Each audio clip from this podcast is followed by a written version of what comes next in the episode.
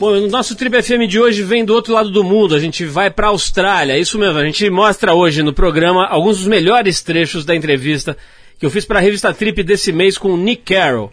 O Nick Carroll é irmão e biógrafo do bicampeão mundial de surf profissional Tom Carroll, um dos nomes mais importantes da história do surf, sem dúvida nenhuma.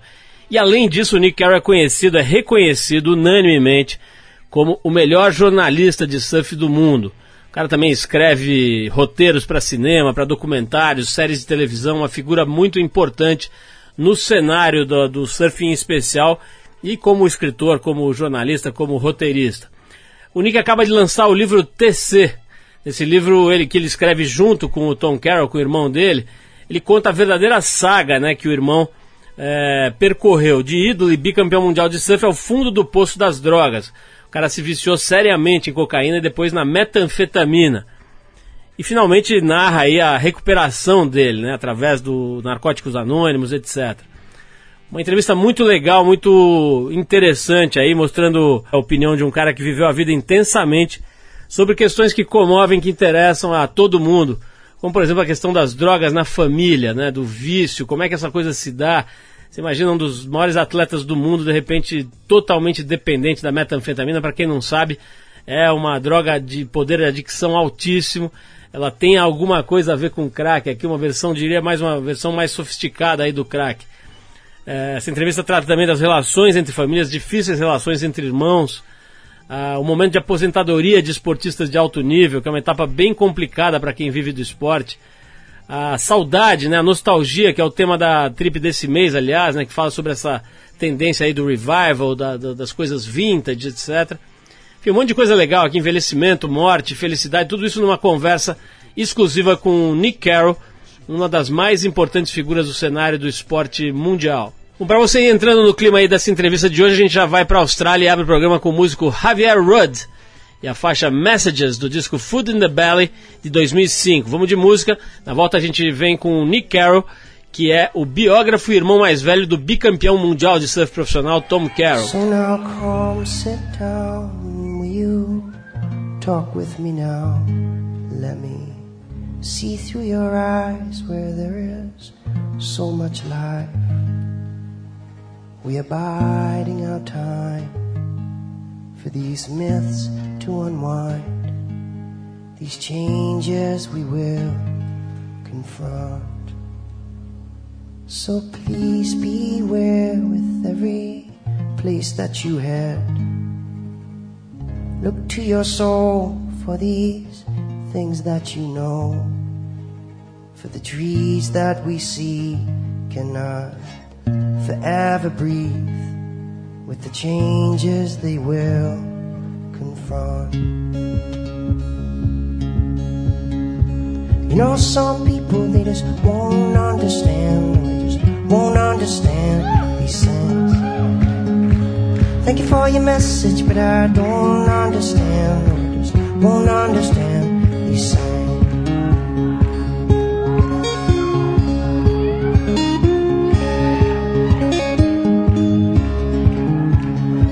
Sacred land. It has seen many hands, it has wealth and gold, yet it is fragile and old. Now the greedy souls just don't care to know of the changes it will confront. So speak out loud of the things you are proud and if you love this coast then keep it clean as it evolves cause the way that it shines may just dwindle with time with the changes it will confront. You know, some people they just won't understand, or just won't understand these things. Thank you for your message, but I don't understand, or just won't understand these things. Yeah. You know, some people they just won't understand, or just won't understand these things. Thank you for your message, but I don't understand, or just won't understand these things.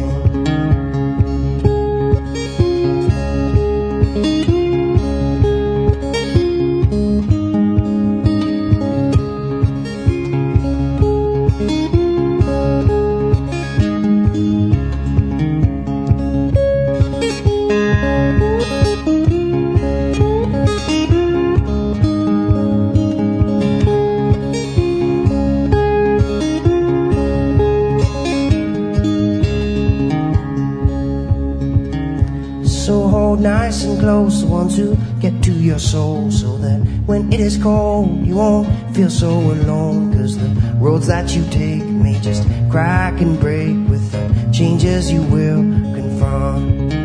With each gift that you share, you may heal and repair. With each choice you make, you may help someone stay. Well, I know you are strong, may your journey be long, and now I wish you the best of luck. Mm, well, I know you are strong, may your journey be long, and now I wish you the best of luck.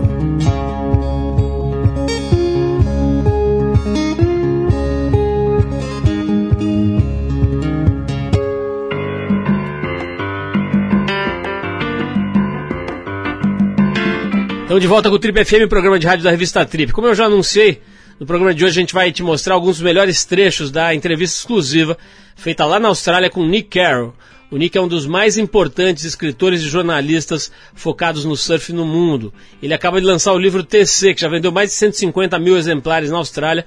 É basicamente uma biografia do irmão mais novo dele, o Tom Carroll, um dos maiores esportistas do mundo na, na, na época do auge dele ídolo na Austrália, ídolo nacional na Austrália, bicampeão mundial de surf profissional na década de 80, uma das figuras que marcou a profissionalização desse esporte, com a entrada de investidores, de patrocinadores, etc. Quer dizer, foi uma das figuras aí que começou de verdade, pegou a primeira onda, digamos, do profissionalismo no surf mais sério, mais bombado, mais suportado por grandes empresas, etc. Bom, é importante frisar que o Tom, infelizmente, passou por uma barra bem pesada. Ele acabou se viciando em várias drogas, especialmente na cocaína e depois na metanfetamina, que é uma praga em vários países aí. É uma espécie de derivado, aí, uma, uma espécie de, de versão mais sofisticada do crack. Uma droga com poder de adicção altíssimo que acaba arrancando tudo da pessoa. Enfim, um negócio seríssimo. E felizmente para todo mundo, o Tom Carroll conseguiu se recuperar, tá de novo nativo aí com, enfim, de, de forma saudável, vivendo, praticando esporte, vivendo em família, etc.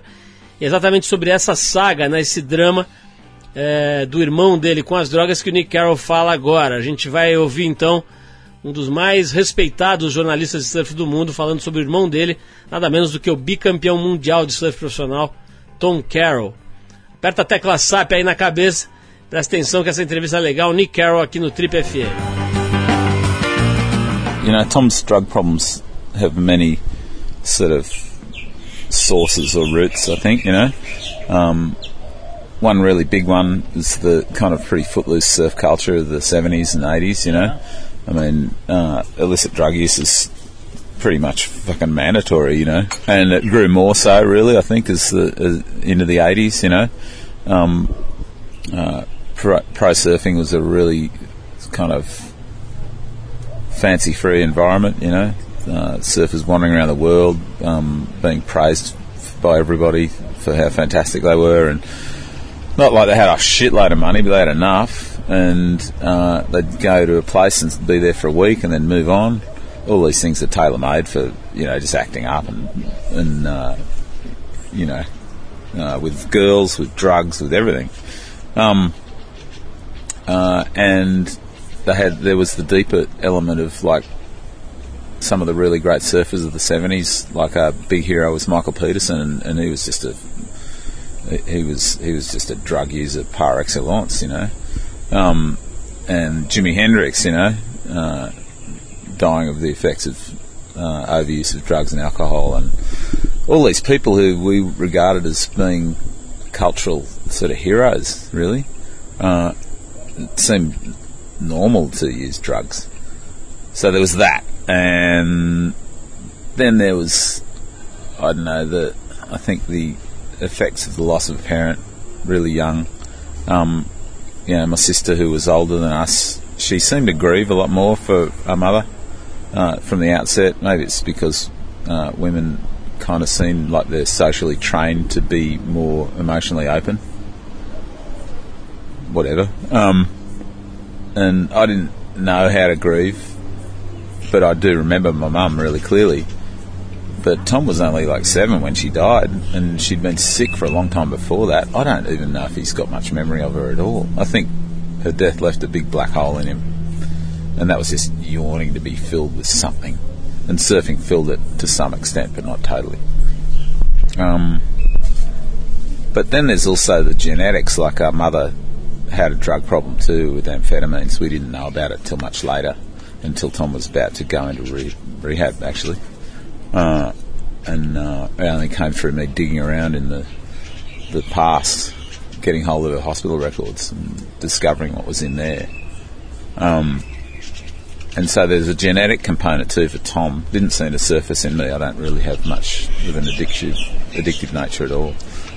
Um, so there's all of that, but there's also all the, the drugs. You know, they've changed over the years. Um, the thing that brought Tom really to his knees is ice, uh, and he started using it as a reaction to having to be a grown up. You know, he had a, a he had three little kids. Um, you know, he was he was living in an expensive house. You know, he had a lot of financial demands on him. He had a lot of people around him who were sort of like, you know, A type people. You know, um, real estate developers and fucking rich people in the surf industry and all these other people kind of like, you know, kind of showing off their wealth and all that sort of stuff. He felt tremendous pressure to try and keep up with all that, mm-hmm. and the ice gave him an escape. Um, but it also just slowly was, was tearing him to pieces. Um, uh, and I think eventually he just he just realised that he just couldn't keep going like that. That it was going to cost him everything he'd ever gained in his life. It cost him his marriage, you know. Um, it cost him his nice house that he had on his hill, on the hill at Newport. You know, he had to sell that. Uh, but he's gained a lot of other stuff in the process, like he's regained his relationships with his daughters, um, which were really teetering on the edge. um, and he's, I don't know, he's regained his sort of manhood in a way, you know? Like,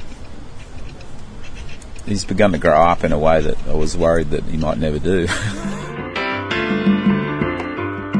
Bom, esse é o Trip FM hoje mostrando alguns trechos da entrevista exclusiva que o jornalista australiano Nick Carroll concedeu para a revista Trip desse mês, que fala sobre a história da saudade, da nostalgia, a ideia de que hoje, em todos os setores, as pessoas querem reviver o passado para tentar entender um pouco melhor o presente. Para quem não entendeu nada ou se perdeu um pouco no inglês, o que o Nick falou agora sobre as origens do, dos problemas do, do irmão, o Tom Carroll, com as drogas, é mais ou menos o seguinte: ele contou que esse problema tem raiz na cultura do surf dos anos 80 na morte da mãe deles prematura, né? Ela morreu quando o Tom Carroll era bem pequeno, acho que tinha 7 anos. No histórico familiar deles também, eles descobriram ao longo do tempo que a própria mãe já tinha algum problema com drogas e tudo. E muito também em cima, em função da pressão que ele estava vivendo na época em que começou a usar metanfetamina, né? cercado por muita gente, incensado, festejado, um monte de gente em volta ali, é, é, enfim, gente certa e gente errada ali em volta, todo mundo é, circulando ali em torno do Tom Carroll, o que acabou tirando um pouco o eixo dele. Para finalizar, o Nick conta que o Tom, infelizmente, conseguiu reconquistar algumas coisas no processo de desintoxicação. Especialmente ele cita uma maturidade que ele talvez nunca, tenha, nunca tivesse alcançado se não fosse a vivência desse problema. E também o relacionamento com as filhas que ele resgatou depois de ter melhorado e ter saído dessa roubada. Bom, a gente já volta com esse papo com o Nick Carroll, mas antes a gente vai com a cantora norte-americana Jan Knight. A faixa é Mr. Big Stuff, faixa que dá nome ao álbum lançado pela Jean Knight em 71. Vamos de música e a gente volta logo em seguida com o Trip FM, hoje conversando com o jornalista, escritor e autor da biografia do irmão mais novo, Tom Carroll, o Nick Carroll. Vamos lá.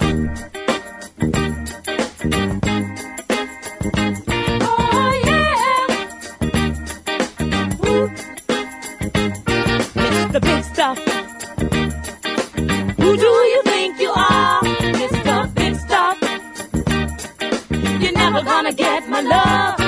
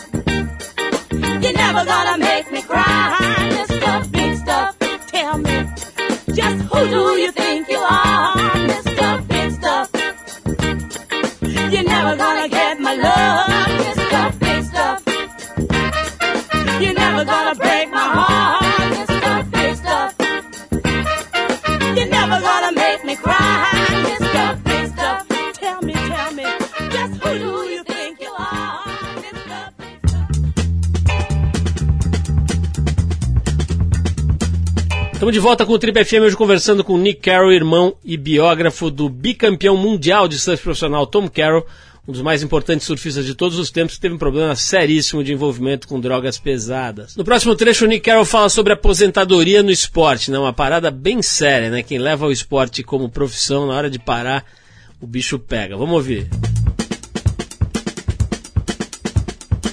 You know, Tom quit being a pro surfer per se on tour in 1994. Yeah.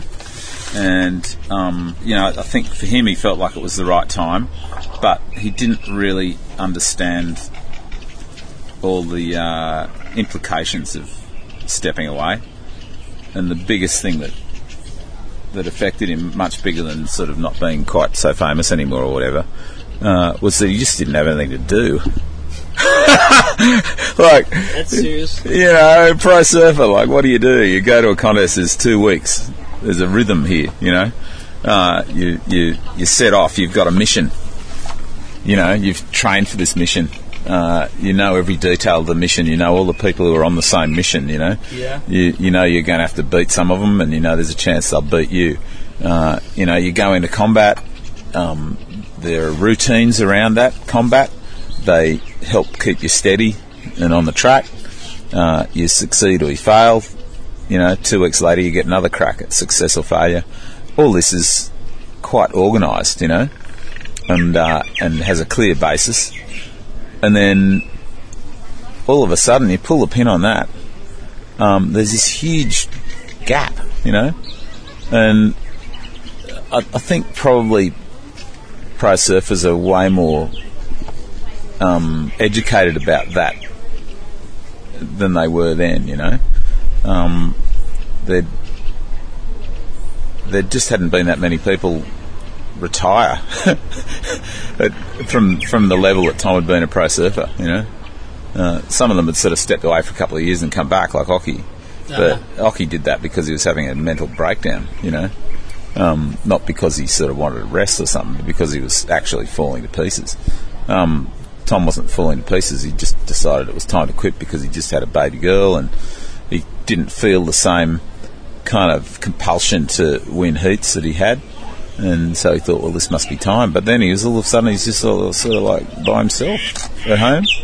Everyone else his age had jobs, you know, real jobs, where you have to go to work and all that shit. So he, he he wasn't prepared for that at all. No, no, not at all. And uh, do you think it's possible to get prepared for that? Oh yeah, sure. Yeah, it's there certainly is. Um, you know, th- there's there's uh, plenty of examples of professional athletes who've who've um, you know stepped off the stage and sort of screwed it up, uh, and there's also plenty of um, examples in the last 10 or 12 years of professional athletes have stepped away and done it just the right way. You know, they've, they've made sure they had something to do. They've uh, made sure they really convinced themselves that they didn't want to compete anymore, uh, which is very important. So, so it's more it's more as a as a psychological preparation, right? It's psychological preparation, but you can't underrate the practical preparation of like needing somewhere to go, something to do, something to move on to in your life. You know, the, the, that's all very real stuff. And if you don't have that place to go, then you're just stuck there with your memories of what you've been doing for the last 20 years.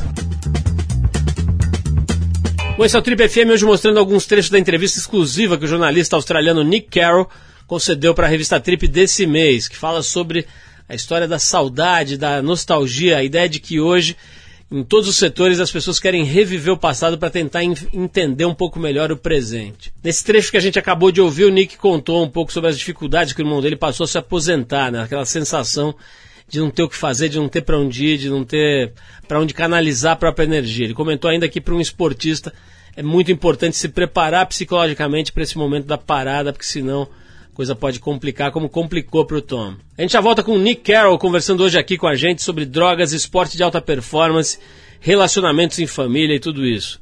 Mas antes a gente vai ouvir Zulumbi e a recém-lançada Baby Vou Bombar. Vamos de música, a gente já volta com o Trip FM hoje conversando com o Nick Carroll.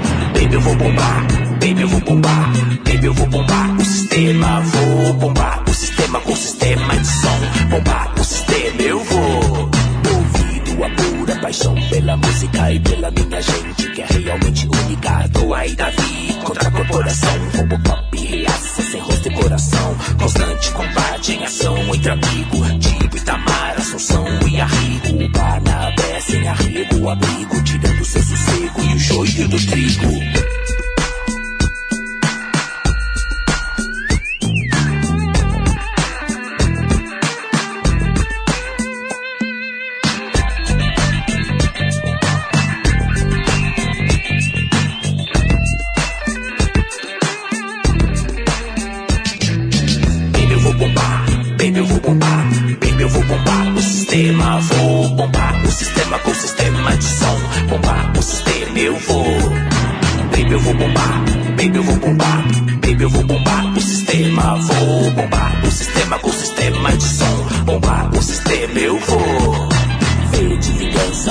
Violência, que é mesmo essencial. Manter a minha essência. Contra-ataque, coloca em coma. Só com som, quem diz que soma, mais subtrai, trai, atrai. Traz pro seu lado toda sorte de safado. Agora a gente vai, vai, em nome do pai. Te pegar pelado, sentado no sofá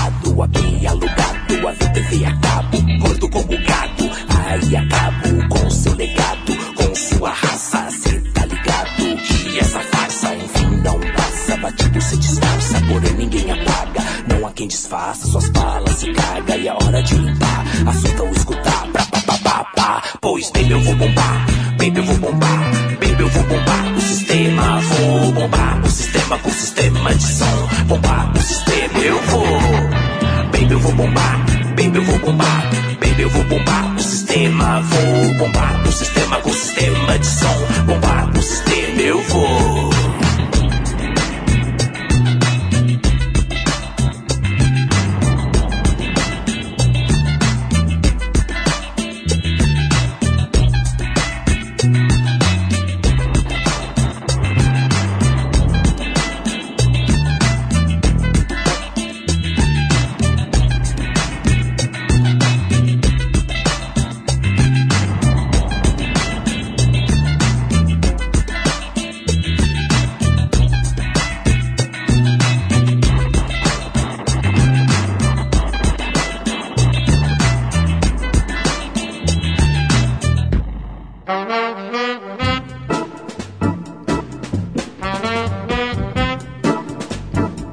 Volta com o Trip FM hoje conversando com Nick Carroll, irmão e biógrafo do bicampeão mundial de surf profissional Tom Carroll, um dos mais importantes surfistas de todos os tempos, que teve um problema seríssimo de envolvimento com drogas pesadas. Nesse próximo trecho, o Nick Carroll fala um pouco sobre o tema da trip desse mês, a saudade e a vontade de reviver o passado para tentar entender melhor o presente.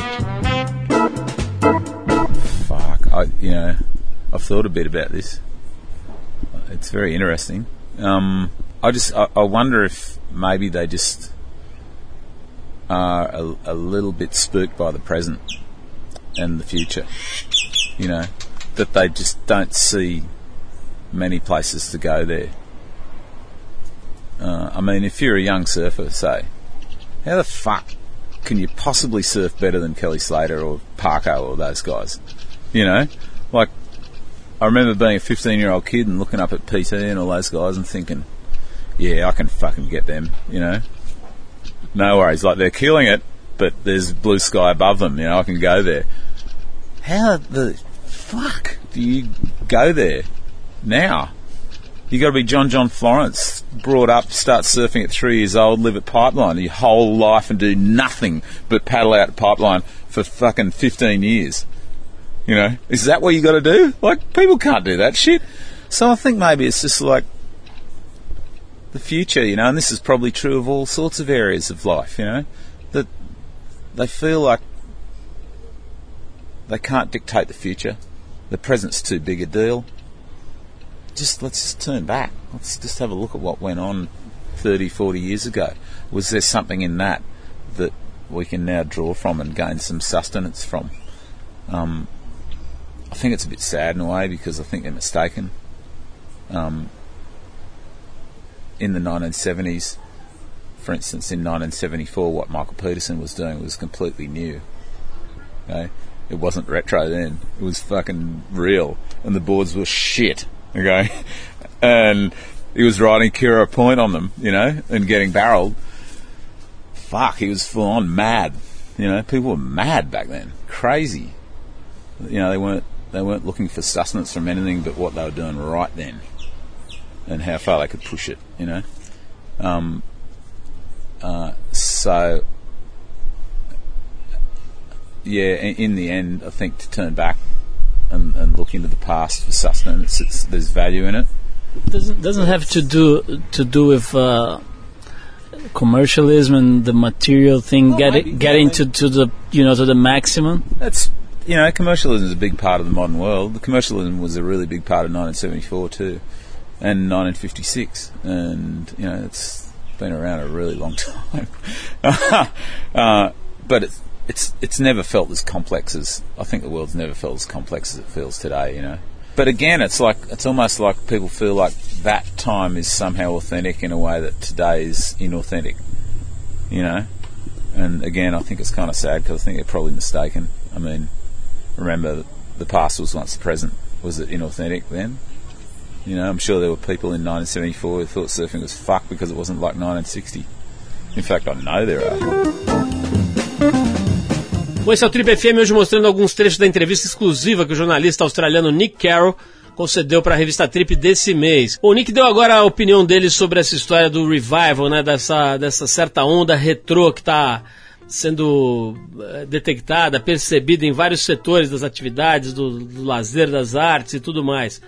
Ele disse que acha bem interessante esse movimento de revival, de resgatar certas coisas, certos pensamentos, designs e formas do passado. Mas ele acha que as pessoas talvez estejam buscando no passado meios de lidar melhor com a complexidade do presente, que está bem confuso, diga-se de passagem, né? E que tem um certo pensamento das coisas terem, terem sido mais autênticas no passado, tal, mas que ele diz que na visão dele, o, talvez o passado já tenha sido um presente não autêntico, quer dizer, talvez tenha um pouco de ilusão, de idealização, de glamorização excessiva do passado. Bom, a gente já volta para falar mais com Nick Carroll sobre felicidade, envelhecimento e morte. Mas antes a gente vai com a banda The Heavy e a faixa Love Like That.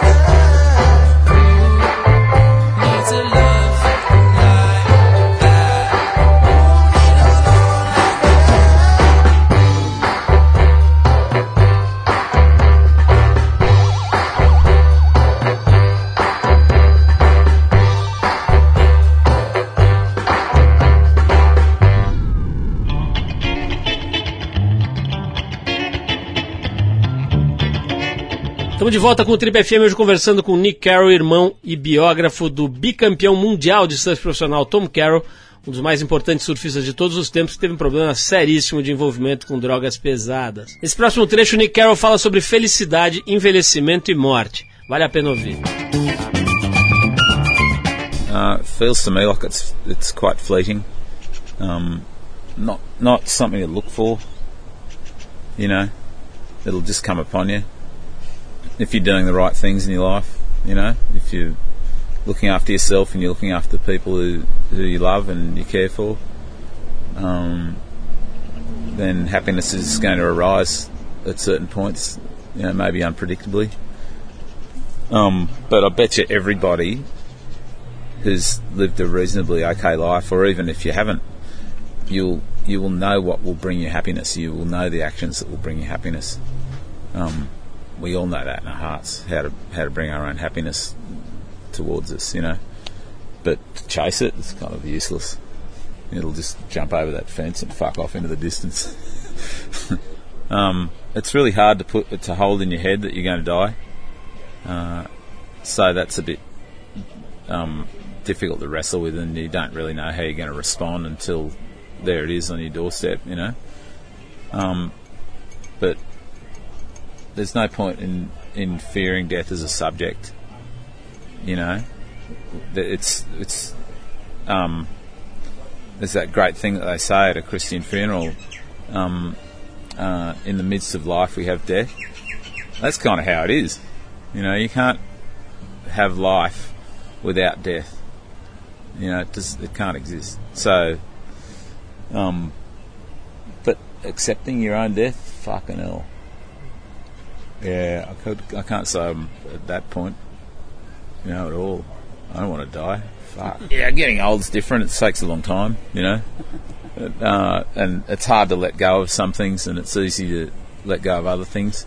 But everything that, like so far anyway, I've found that everything that I've given up in the process of aging has been replaced by something more valuable. Com esse é o Trip FM hoje mostrando alguns trechos da entrevista exclusiva que o jornalista australiano Nick Carroll concedeu para a revista Trip desse mês. De novo aí para você que não está afiado no inglês, o que o Nick tá falando, estava falando agora há pouco é que a felicidade para ele é uma coisa bem variável, bem incerta, que ele não acha que ela deva, deva ser buscada, procurada, mas que fazendo as coisas que você acredita, que você acha certas na vida, ela simplesmente tende a acontecer. Ele disse também que acha a morte uma coisa natural, absolutamente parte do processo da, da vida, né? E que acha muito difícil lidar com a morte dele, né? Com a ideia de morrer, para ele não é uma coisa tão fácil ainda de elaborar. Sobre envelhecer, o Nick diz que é difícil abrir mão de certas coisas, mas que essas coisas acabam deixando espaço, abrindo espaço para outras mais valiosas. Ele diz que até agora as coisas que ele teve que abrir mão foram altamente suplantadas pelas novas frentes que se abriram na vida dele ao longo do tempo. Interessante aí o jeito de lidar com a ideia de envelhecimento aqui do Nick Carroll. Bom, a gente já volta para a parte final desse papo com o Nick Carroll, que é biógrafo, escritor, roteirista de cinema e uma figura importantíssima aí no mundo do surf profissional. Ele vai falar um pouco sobre a nova geração dos surfistas brasileiros. Se você gosta de surf, esse assunto é legal. Saber como um dos mais respeitados jornalistas do surf avalia a nova geração do surf nacional e a geração mais antiga também. Vamos ouvir mais um som, a gente vai de Jack White, a faixa I'm Shaking, do álbum Blunderbuss de 2012. Vamos lá.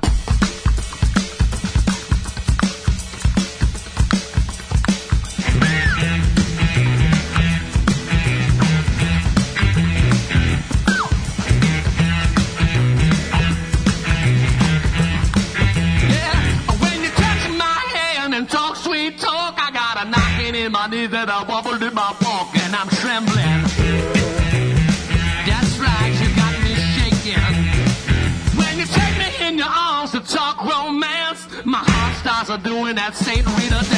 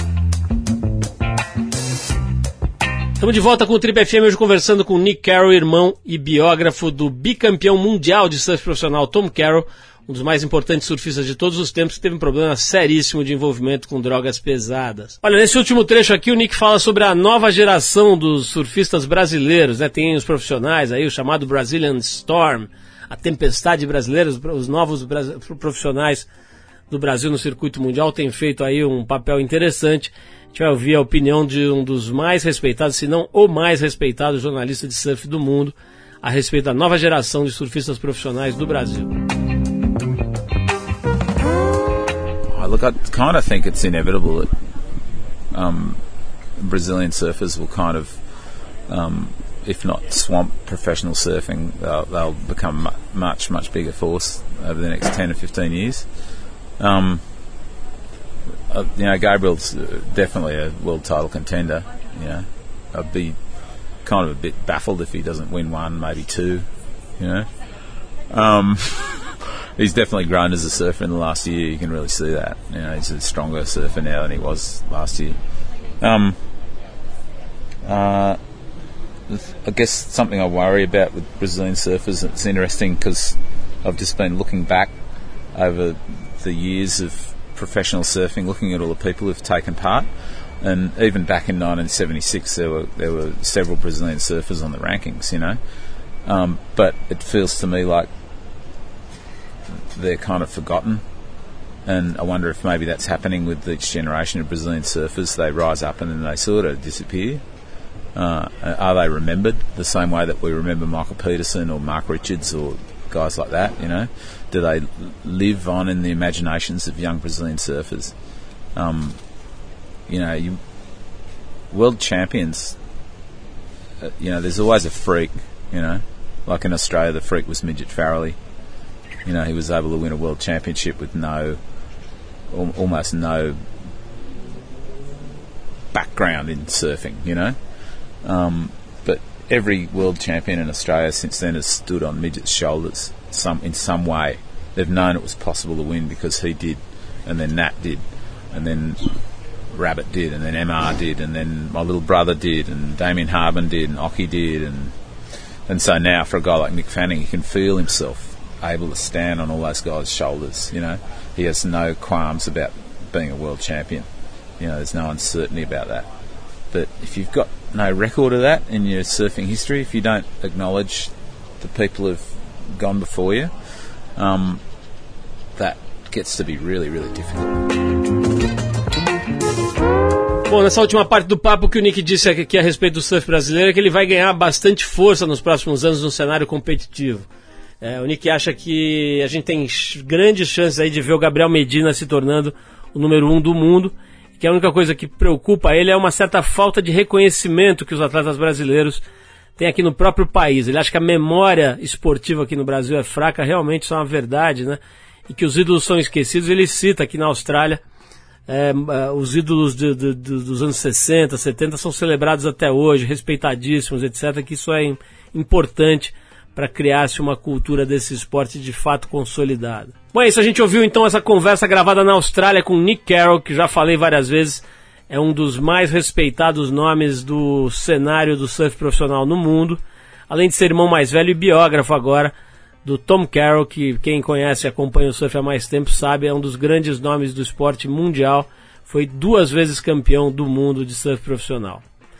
É, se você gostou desse papo, a entrevista completa tá com muito mais detalhes e fotos, etc. na trip que está nas bancas esse mês. Vai lá e pega a sua que vale a pena. Bom, a gente encerra o papo com o Nick Carroll com um clássico da cultura de praia que inevitável, é muito bom esse som. É, remete aí aos anos 60, Beach Boys e a faixa é Surfing USA. I love the colorful clothes she wears and the way the sunlight plays upon her hair. I hear the sound of a gentle word on the wind that lifts her perfume through the air. I'm picking up good vibrations. She's giving me the excitations. I'm picking up good vibrations. She's giving me the excitations.